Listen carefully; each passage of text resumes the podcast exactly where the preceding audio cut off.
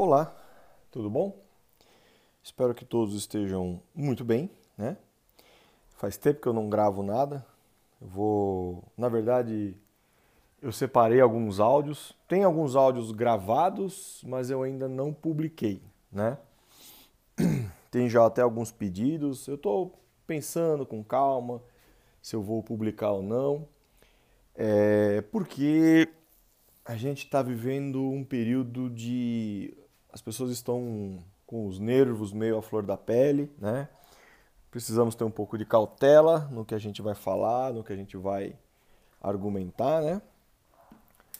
E tem assuntos aqui que eu gostaria muito de abordar, mas eu ainda estou amadurecendo a ideia. Uh, quem me segue em rede social, quem tem eu no Facebook, no Instagram. Já, eu estou fazendo algumas atividades domésticas, então não reparem nos ruídos ao fundo, né? Aqui eu não tenho empregados à minha disposição full time, né? Sou eu que cuido da minha própria vida, enfim. É... Algumas pessoas já perceberam que eu ando meio cucu virado, né? Emputecido em relação a um assunto aí, né, que seria o possível retorno às aulas, né? Uh, vamos lá. Eu, eu acho que esse, esse podcast aqui ele pode dar, vai dar merda, mas, né? A gente está vivendo um ano que tudo pode, tudo é estranho. Não tem, não dá para se esperar tudo mais desse ano, né? Bom, hoje é dia 7 de setembro feriado, né? A gente pôde acompanhar aí na televisão, nas notícias, as reportagens da grande quantidade de pessoas que foram para o litoral, que foram viajar, né? Que foram é, passar o final de semana no litoral ou no interior, né? Houve um grande êxodo de pessoas.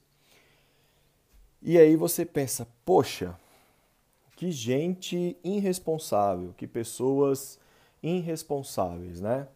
Que pessoas é, é, inconsequentes, dessa maneira a pandemia não vai embora. Porém, porém, eu, eu, eu fiquei pensando nisso, eu falei assim, será que todo mundo que está lá é irresponsável? Será que todo mundo que está lá foi só por causa da cachaça e da bagunça? Ou essas pessoas estão há seis meses dentro de suas casas, confinadas, sem saber o que fazer de suas vidas? Né? Então a gente pode ter o bom e o ruim lá, a gente pode ter o certo e o errado. E tudo vai ser uma questão de ponto de vista.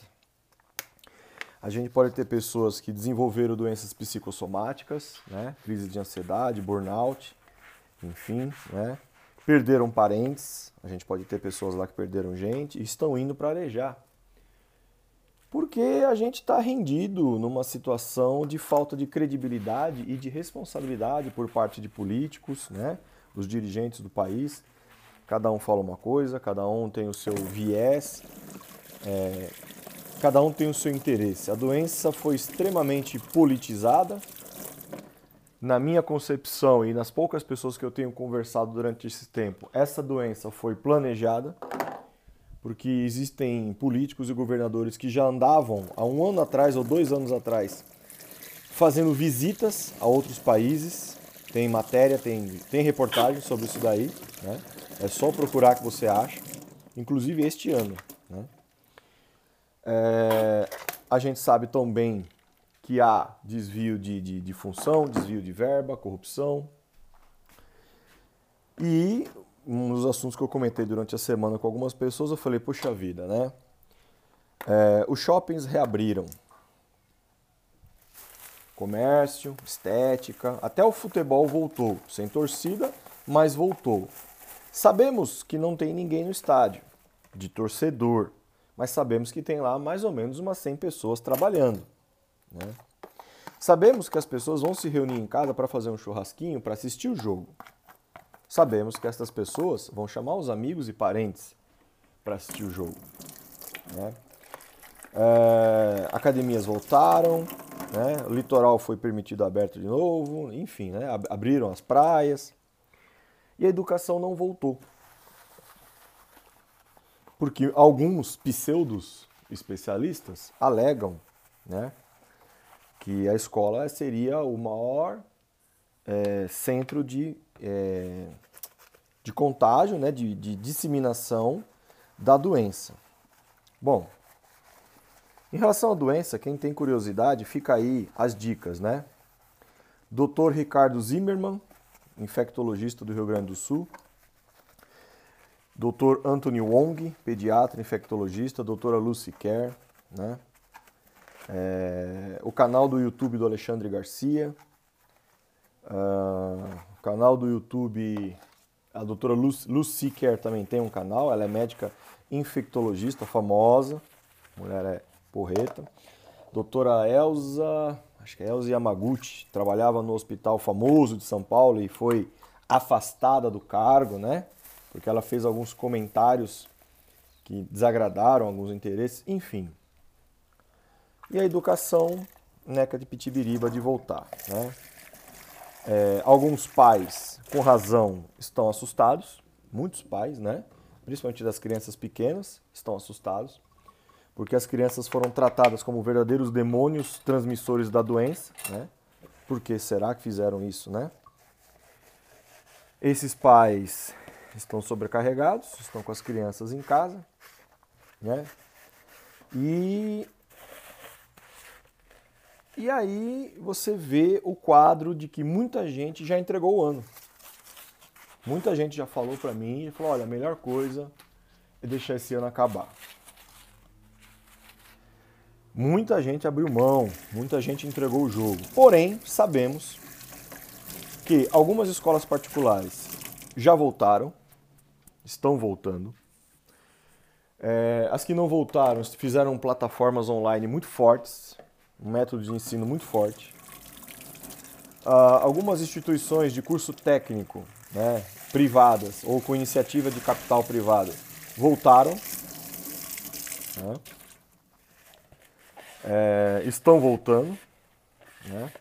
Se sair muito barulho no áudio, paciência. Eu estou fazendo faxina. A galera tá na praia salgando a bunda e eu estou fazendo faxina.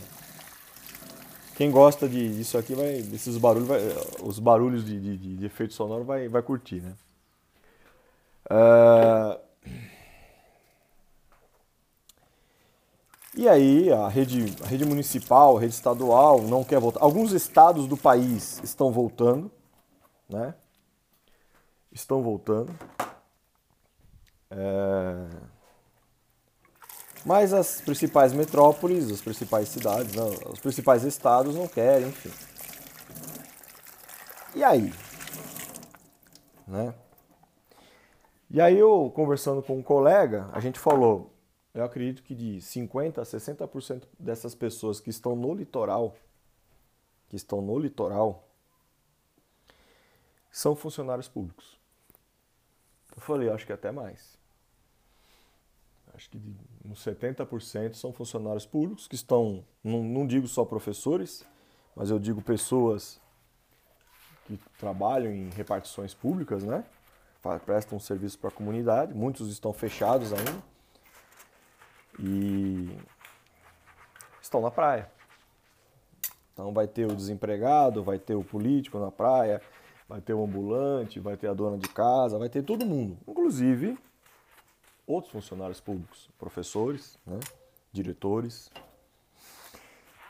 E aí você para e pensa: a pandemia tomou uma proporção no nosso país porque o brasileiro não tem algumas características fundamentais, talvez, para viver em comunidade: empatia, cidadania, patriotismo. Né? Não confunda patriotismo com algum viés político, com alguma coisa de partido, defender o interesse do teu país, da tua nação, né? É... Não tem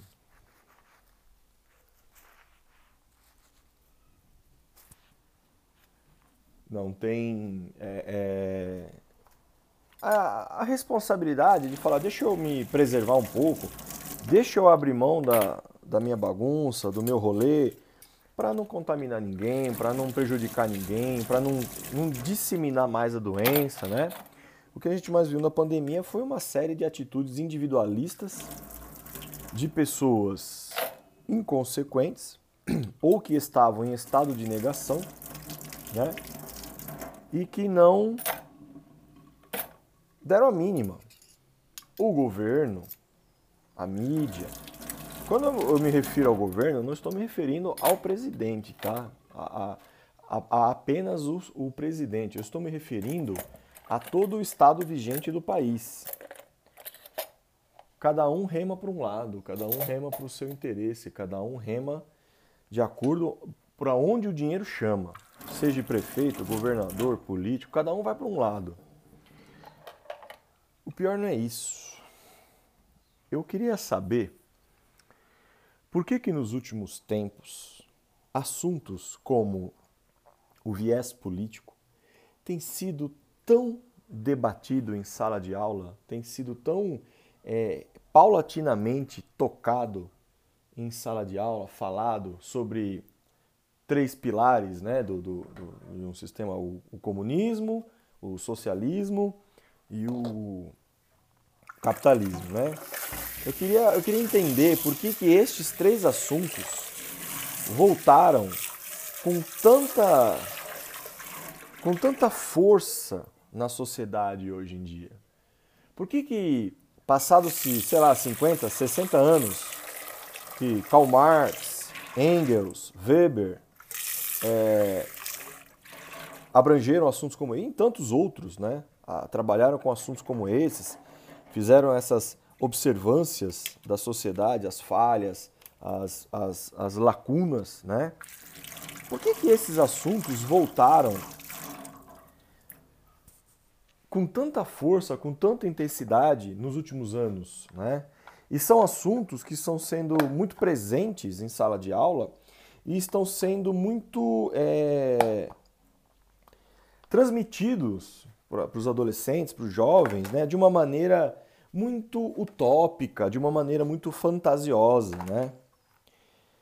E a coisa acho que mais absurda que eu pude observar na, nos últimos meses nos últimos meses não, vamos fazer uma correção. Mas houve episódios em sala de aula, eu sou um professor que trabalho em um eixo chamado gestão e negócios. Né? Para quem me conhece, sabe que eu sou formado em publicidade e dou aula em curso técnico de marketing e administração, né? principalmente em matérias de planejamento de marketing, estratégia de marketing, né? enfim. E o mais louco é você entrar numa sala de alunos de marketing. Isso acontece em faculdade também, né? E esses alunos, eles tecerem comentários, pegarem pequenos trechos da obra de Karl Marx, de Engels, né? de, de, de Weber, de, do Engels, Engels, Engels, do Engels, né? pequenos trechos do Manifesto Comunista, do Capital e tal, e, e promoverem verdadeiras militâncias, né? E, e aí você, poxa, mas você pretende mexer no, no, na pegada do curso? Mas isso aí, até então, isso daí até então, como é um aluno e ele está em processo de desconstrução e construção, de aprendizado, né? Ao longo do curso ele vai é, é, poder analisar, ver se é isso mesmo que ele quer para ele, se é esse segmento de mercado que ele quer atuar, que ele quer trabalhar. Isso é normal. O, o que acontece, o que acontece, um ruído de comunicação muito sério, é uma discrepância de opiniões de colegas de trabalho em relação o que seria mais proveitoso para uma vida em sociedade num país, né? A gente sabe que acaba entrando em, em questões, aí os professores abordam questões do comunismo, socialismo, e uns, uns, dias atrás eu assisti um vídeo, é um canal do YouTube, é um rapaz, ele é um, um artista, é o Rita Von Rita Von um negócio assim. É o tempero drag, né? Ele fala algumas coisas que eu concordo muito, assim. Outras coisas ele fala eu acho que é meio utópico, mas a maioria das coisas que ele fala, a maneira dele observar, né, trazer os conhecimentos, ele faz uma análise muito bacana, assim. Ele tem um poder de análise muito bacana. E ele falou um negócio que eu achei muito interessante, que ele falou, uh, nos últimos 200 anos, o capitalismo, esse capitalismo desenfreado, ele promoveu uma destruição do meio ambiente, da matéria-prima e da mão de obra extremamente desacelerada, né? Nos últimos 200 anos a gente conseguiu destruir fortemente o planeta, né? O capitalismo gerou uma, uma discrepância muito grande de oportunidades. O capitalismo, esse capitalismo de hoje, é um capitalismo extremamente selvagem. Ele tomou anabolizante, ele está bombado, né? E, e ele não está legal.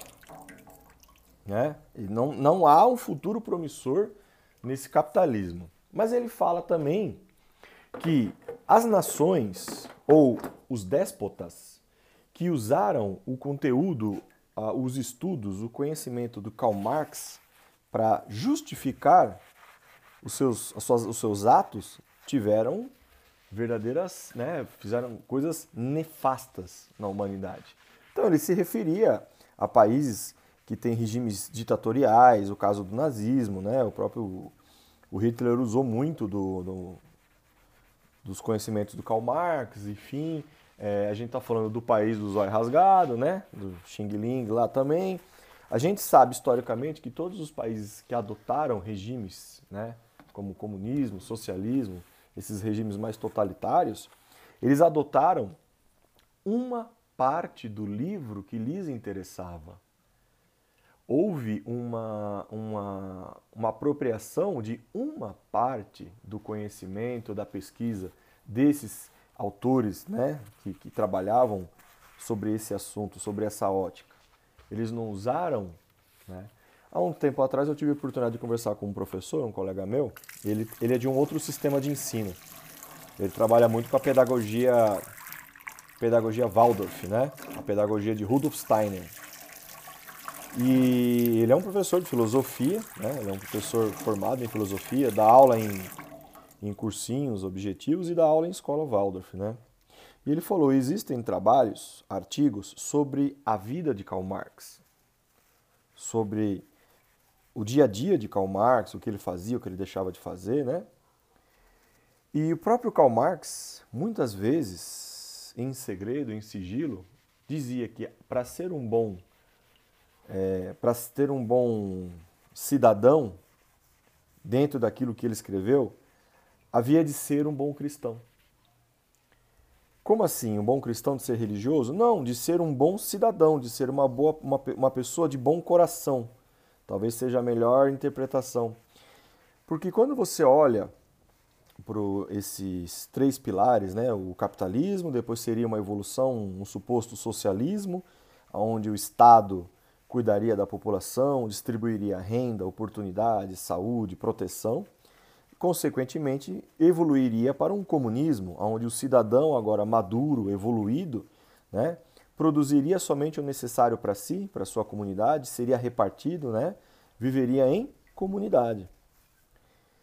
O próprio Karl Marx reconhecia que isso era utópico para a humanidade, porque depende muito da índole das pessoas, né? depende muito do que elas querem como felicidade, do que elas julgam. Né? E aí, o que me tem me, me, me chocado, o que tem me chocado são colegas que estudam, que fazem, é, escrevem artigos, que têm acesso à informação, boas escolas, né? Tem diplomas, mestrados, doutorados. E essas pessoas, elas, elas têm uma visão extremamente unilateral de como é a vida, né? Elas têm uma visão extremamente e o quão nocivas elas se tornam dentro de uma sala de aula, enchendo a cabeça do aluno de um monte de ideias utópicas sobre como deveria ser uma sociedade mais igualitária, mas o mais louco é ver estes mesmos colegas, né, essas mesmas pessoas conversando sobre estes assuntos, tomando um café dentro de uma cafeteria famosa que a gente conhece bem, né, que tem o nome num romance Moby Dick. Então assim, é, faça o que eu falo, mas não faça o que eu faço.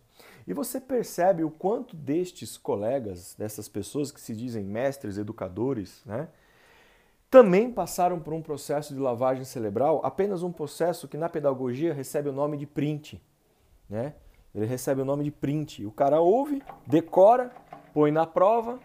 Quando ele vai para o mercado de trabalho, Ele sai daquela bolha da escola, ele vai para o mercado de trabalho, ele se depara com um mundo competitivo, desenfreado, nem sabemos mais se é capitalismo ou não, é mais uma selvageria no mercado de trabalho, né? E ele tem que fazer uma escolha ali. Ele, esse, esse, esse profissional, ele vai fazer uma escolha ali. Ou eu faço o jogo dos ratos, ou eu vou passar fome, ou eu vou ficar em segundo lugar, né? Então, assim, é, é muito chato é muito.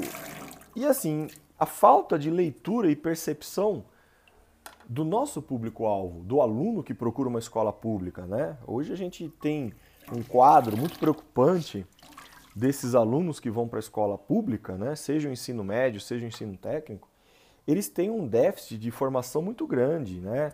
As práticas de leitura, de desenho, não se trabalha a imaginação do aluno, é não tem mais o núcleo familiar que transmite valores, que transmite tradições, culturas. Isso é extremamente importante, né? O, o vínculo, o elo, a mídia. A mídia está completamente ensandecida, né? A mídia no nosso país, ela, ela, ela perdeu a mão. Seja ela uma emissora de TV, uma revista, um portal, né?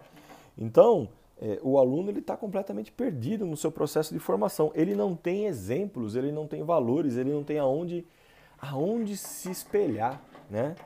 E aí você vê esses colegas defendendo ferozmente sistemas comunistas, socialistas, capitalistas, porque há uma briga, né? Tem o que defende o capitalismo, tem o que defende o comunismo, e eles vão ficar nervosos, eles vão se exaltar, eles vão ficar, um vai virar cara para outro, chega até o ponto de se agredirem, né?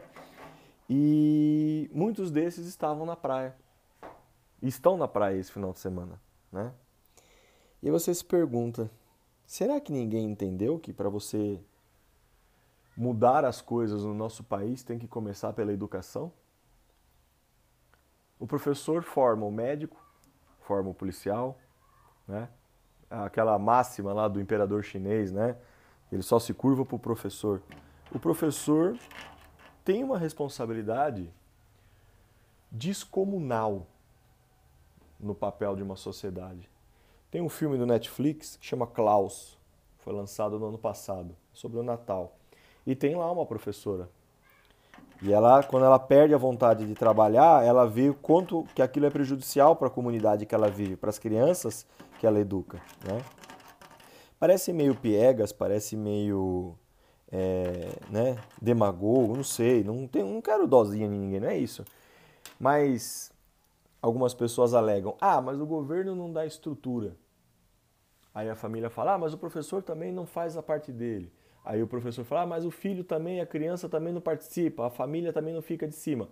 É o jogo do empurra-empurra. Né? Esse jogo do empurra-empurra dura há décadas dura há décadas. O curioso é que ninguém fez uma conta, ninguém parou e falou: ué, alguém vai ter que ceder. Alguém vai ter que abrir mão e ceder. Esperar que o governo dê todos os recursos necessários para que a educação melhore é acreditar em Papai Noel. O governo nunca vai governar um país para corrigi-lo 100%. Se um governo de quatro anos corrigir um país 100%, não haveria o porquê existir a próxima eleição. É só manter. Né? Se a família é, participasse mais, ou se o professor ou o aluno tivesse mais interesse, é um dilema, não é mesmo?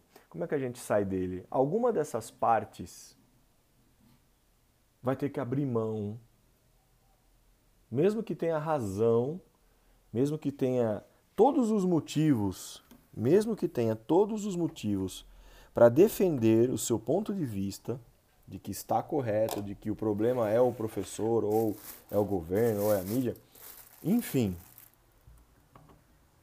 vai ter que abrir mão do seu ego, das suas convicções e fazer alguma coisa. Eu acredito que o mais nobre seria o professor. Eu acredito que desta relação, justamente por ter acesso à informação, ter acesso mais à cultura, a cursos, né, livros, eu acredito que seria um dever, um dever de alguns professores, né, abrirem mão Por mais que o salário seja ruim, por mais que as condições sejam precárias, por mais que você não encontre é, sentido no seu trabalho, eu acho que alguns professores deveriam abrir mão desses é, sentimentos e dessas, desses argumentos para começar a fazer alguma coisa pelo país, né? A, a, a, educação, o conhecimento, ele é libertador. Você dá o caminho, né? Você dá a porta, fala, olha, esse aqui é o caminho, essa é a porta, esses são os livros, esse aqui é a vida, né? E que o aluno faça as suas escolhas. Porque por enquanto, o que eu vejo muito no mundo assim, sobre o que acontece, a dinâmica da humanidade, a dinâmica das pessoas, eu, eu, eu vejo muito do livro Leviatã, do Thomas Hobbes, né?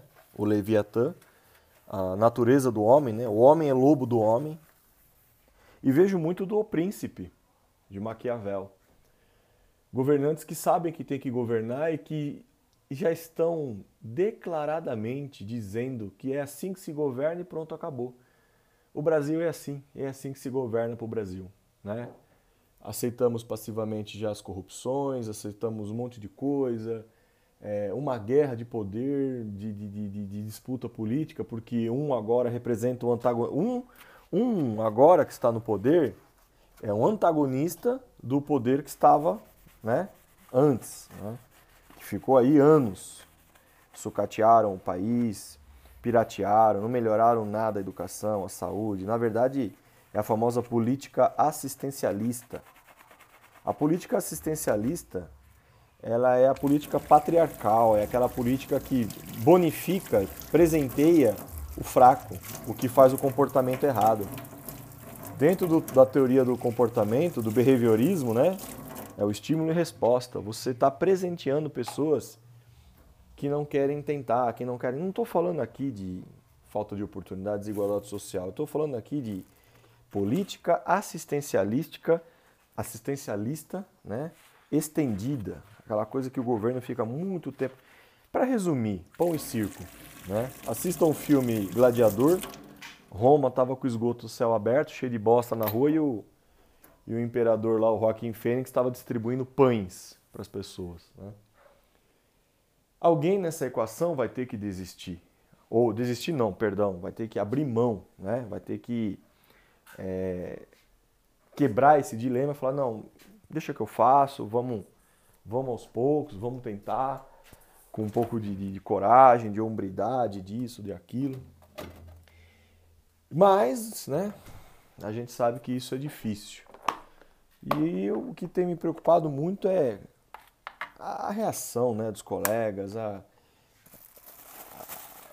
até estava conversando com uma pessoa esse final de semana, ela falou assim, nossa, minha filha vai fazer 13, 14 anos, super preocupada com o planeta, super não sei o que. Eu fui jogar um lixo, um papel no lixo, ela brigou comigo e falou assim, se esse papel é para reciclar, você não pode amassar, você tem que é, rasgá-lo, mas não lava uma caneca que está na pia.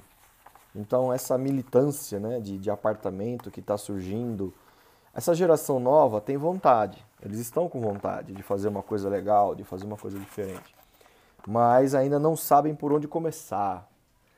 E como eles não sabem por onde começar, e como está tudo muito nebuloso, como está tudo muito duvidoso, quem falar melhor, quem tiver a melhor retórica, é um leilão.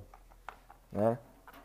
Vai levar o prêmio, vai levar um monte de ídolos, né? De ídolos não, de fãs. Vai controlar essa rapaziada aí. Então é preciso ter um pouco de cautela, é preciso abrir um pouco os olhos, né? A pandemia, a gente sabe, as pessoas já abriram os olhos para o que realmente foi essa pandemia. A doença existe, existe, ela é perigosa, ela tem três ou quatro estágios. Jamais era para falar para as pessoas só procure um posto de saúde se você tiver com falta de ar porque esse já é um dos últimos sintomas da doença, é um sintoma gravíssimo. As pessoas deveriam procurar os postos de saúde muito antes, né? Enfim, foi uma cagada atrás da outra. Foi uma lambança atrás da outra, né? A gente vai pagar um preço muito alto, a partir do ano que vem, a gente vai ter uma recessão muito alta, desemprego, né? Essa história do home office. Aí, ó, agora a gente tem que dar os parabéns pro Karl Marx. Quando ele escreve um negócio chamado assim: indústria, exército da indústria de reserva. A gente tem que dar os parabéns a Karl Marx. Quando ele fala da alienação do trabalhador, eu concordo, eu não estou aqui para discordar de Karl Marx, não. De maneira nenhuma. Nem de, eh, do Engels, do Weber. Não estou para discordar, não. Todos têm uma participação no processo de construção do pensamento. Todos. Né?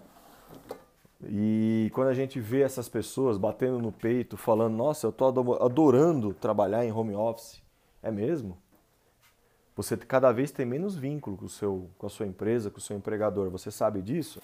Não, mas é o novo normal, as novas tecnologias, a gente tem que se adaptar. Eu olho para essas pessoas, o que me vem na cabeça é um bichinho, um, um, um que acho que dá na Noruega ou é na Finlândia, chama Leming. Ele é um roedorzinho assim, que tinha no Tio Patinhas, no desenho DuckTales. Tinha esse, esse episódio que ele, esse bichinho, não sei por que cargas d'água, ele se suicida, ele se mata uma época da vida dele, se joga do penhasco. Apareceu no filme, no, no desenho DuckTales, né? Não sei se isso é verdade ou não, enfim. Mas eu fico imaginando assim, tá indo pro abate, né? E mal sabe ele. Quantas pessoas. Aí, aí que vem as ironias, né? Quantas pessoas lutaram para ter CLT, fundo de garantia, férias, garantias do trabalho, INSS, né? Essas coisas. E essas pessoas estão batendo no peito, adorando fazer home office, e estão comprando kits, transformando parte da sua casa em um escritório e ficam ali 16, 12 horas com a cara no computador. E os patrões vão adorar isso, né? Estou economizando luz, estou economizando água, eu posso começar é, a abusar do horário, muita gente já me comentou isso também. Tem uma carga horária de trabalho, mas quando é 8 horas ainda está em reunião. As trocentas e 50 mil reuniões que você tem num dia para decidir quem põe um parafuso na parede. É, gente, o mundo ele vai mudar. Ele vai mudar.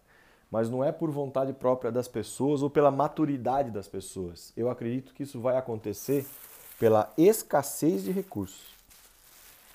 Quando as pessoas caírem em si e descobrirem o quão manipuladas elas foram, quando elas caírem em si e perceberem o que está por detrás de toda essa trama, aí a gente pode ter uma geração de pessoas muito revoltadas, né? Muito preocupadas. Esses dias eu estava conversando com alguns alunos e a gente estava falando isso, foi engraçado. Uh, alguns especialistas falam que a, a população mundial cresce desenfreadamente num, numa, numa, num sistema, é, é, numa, numa proporção muito grande e que alguns anos não haverá recursos e comida para todos, né? não haverá recursos e, e alimento para todos. Isso é perigoso e tal. Precisamos salvar o planeta, não sei o quê, carros híbridos, carros não sei o quê. Só que eu, desde muito mais cedo, né, já tinha é, observado e até conversando em casa, em família, existem grandes supermercados, hipermercados que têm alimentos diariamente sendo jogados fora. Diariamente, grandes supermercados, grandes varejões, essas coisas, eles têm um prazo de validade curto, né? A gente sabe que tem mercado que tem o seu dia de sacolão, dia de feira, dia não sei do que. E passou esse prazo de, sei lá, quatro, cinco dias, uma semana, esses alimentos vão para o lixo, são jogados em containers, né? são levados para outros lugares e são vendidos com o mesmo preço ou mais barato. Até uns anos atrás, muitas pessoas em condições precárias iam nesses estacionamentos desses mercados pegar esses alimentos que estavam em boas condições, né? Muita gente sabe do que eu estou falando. E foi proibido, entraram com uma lei porque pode dar é, intoxicação alimentar, que não sei o quê, bababá, bababá. Mas aí eu pergunto, fora esses alimentos frescos, as hortaliças né, e as frutas, e os enlatados? Porque todos os enlatados não são consumidos. Né? O que é feito com esses alimentos que pra, passam do prazo? Né? Os, uh, os laticínios, Os derivados do leite, como iogurte, manteiga, eles têm um prazo, né? Ah, mas é em nome da saúde, da segurança, tá. Mas se tem, se tem produto que está sendo jogado fora, quer dizer que está tendo um excedente de produção. Nós estamos tendo um excedente de produção. Né? E aí? E aí? Será que não é a gente que está tendo mais olho que barriga? Quem é que nessa brincadeira aí está tendo mais olho que barriga? Quem aí está querendo produzir mais do que está sendo consumido? Né? Será que também se essa galera não desse uma maneirada, não melhoraria a situação? Se, essa, se esse povo desse uma, uma segurada na peruca aí falou, dá um tempo, para de, né? Isso também é algo de se pensar, né? Eu gostaria de falar isso para aquela menina lá, a europeia lá, aquela grita, né? Falar para ela assim, escuta, é, ok, estamos destruindo o planeta, concordo, mas e os grandes fabricantes de alimentos, os grandes produtores, né? Com esse exagero, essa produção acelerada de coisas, né? Enlatados, açúcar para isso, açúcar de não sei o que, açúcar para não sei que lá o que. É... E o mais louco é que os adolescentes estando dentro de casa, as crianças estando dentro de casa, não brincando, não vivendo, não vivendo a vida, elas não sabem disso. Elas vão crescer no mundo em que elas não sabem o que acontece debaixo dos panos. Elas vão crescer no mundo sem malícia. E é aí que mora o perigo. É aí que mora o grande perigo. Quem que vai conversar com essa rapaziada lá na frente? Quem que vai dizer para eles, olha, na prática, a teoria é outra. A teoria que está nos livros é bacana, nos faz pensar, refletir, avaliar o que, que a gente precisa mudar como ser humano. Mas na prática, quando entra a mentalidade do ser humano, né, o seu ego, os seus medos, a pegada é outra. Né? A pegada é bem outra. Fica aí essa reflexão, que hoje parece mais um desabafo. Né? Tenham todos aí um ótimo feriado, uma ótima semana. E vamos continuando aí o, o trabalho. Abraço, tchau para vocês e até a próxima.